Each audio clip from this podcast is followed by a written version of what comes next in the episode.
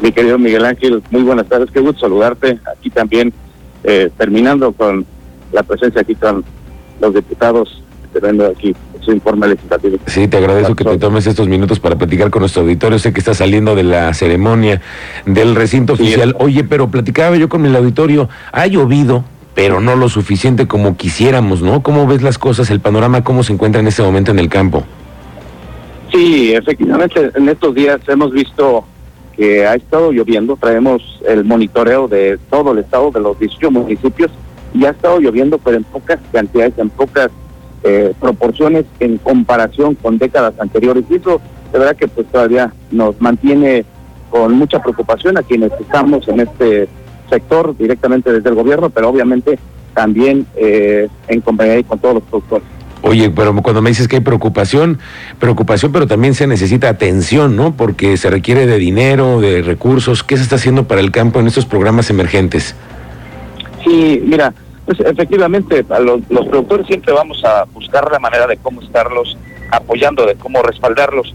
Eh, el gobernador Mauricio Curi eh, nos ha instruido de manera muy directa hacia un servidor para que implementemos programas emergentes para ir ayudando a los productores. Ya a la fecha se han eh, aplicado tres programas de manera emergente. El primero fue la entrega de maíz en grano, lo que fue la primera el primer trimestre del año. Eh, eh, enseguida entregamos el segundo programa emergente, que fue la entrega de forraje directamente también para los ganaderos.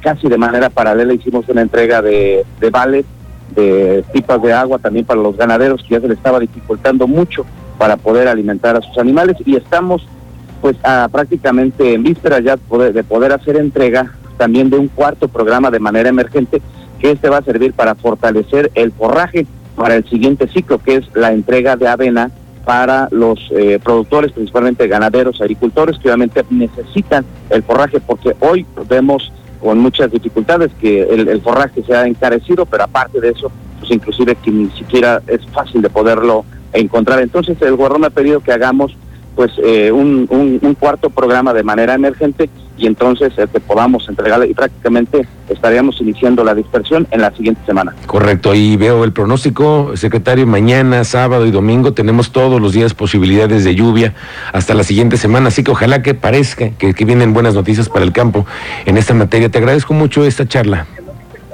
Sí, hombre, estoy a tus órdenes y siempre hay que estar ahí pues muy al pendiente, siempre las lluvias nos traen muchos beneficios para el campo queretano y obviamente pues, lo que se produce en el campo pues se consume todos los días en la mesa de todos los mexicanos y de todo el mundo. Muy bien, te agradezco mucho, secretario. Estamos pendientes. Muy buenas tardes. Excelente tarde, muchas gracias. Rosendo Anaya, el secretario de Desarrollo Agropecuario.